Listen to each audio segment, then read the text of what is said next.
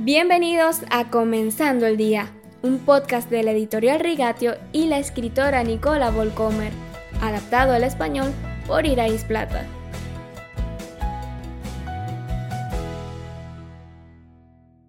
Hoy pongo al cielo y a la tierra por testigos contra ti, de que te he dado a elegir entre la vida y la muerte, entre la bendición y la maldición.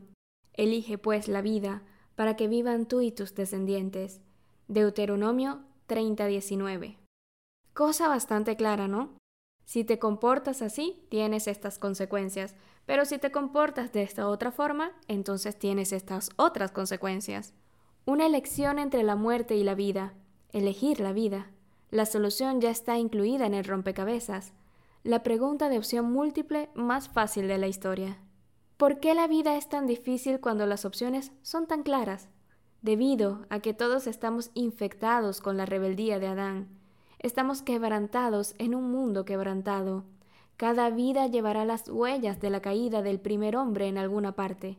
Esta enfermedad está en la genética. El plan de Dios para nosotros no es un modelo para una vida perfecta, sino un sistema de navegación que nos guía a través de un campo minado en terreno hostil. Se tienen en cuenta los errores, los giros equivocados, las debilidades, los procesos de aprendizaje.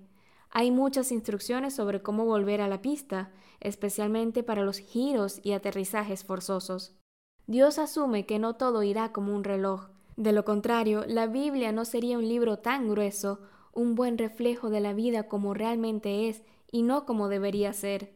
Pero también hay un mejor escenario para la vida en un mundo pecaminoso tener padres sanos y creyentes, crecer en una familia feliz e intacta, conocer al Señor Jesús temprano en la vida, una iglesia estable y vibrante, tener un matrimonio feliz con una pareja adecuada, hijos que experimenten la misma felicidad, y luego el trabajo ideal, bien pagado, y la vida sin grandes golpes del destino. Sería bueno. Incluso si tu vida tiene solo unos pocos elementos de este idilio, Realmente te has ganado el premio gordo y te has ahorrado muchos dolores de cabeza. Sin embargo, cuando Josué le pide a la gente que elija la vida, no se refiere principalmente al ideal libre de problemas que acabo de describir, sino a la vida con Dios, en las buenas y en las malas, en los altibajos. No es lo que nos sucede en la vida lo que importa, sino en quién confiamos. No es si decides estudiar una carrera, si te casas o te quedas soltero, sino a quién quieres servir, sin importar cuáles sean tus circunstancias y a quién quieres honrar. Eso finalmente decide sobre la vida y la muerte, sobre la bendición y la maldición. Pero si a ustedes les parece mal servir al Señor, elijan ustedes mismos a quiénes van a servir, a los dioses que sirvieron sus antepasados al otro lado del río Éufrates, o a los dioses de los amorreos, en cuya tierra ustedes ahora habitan.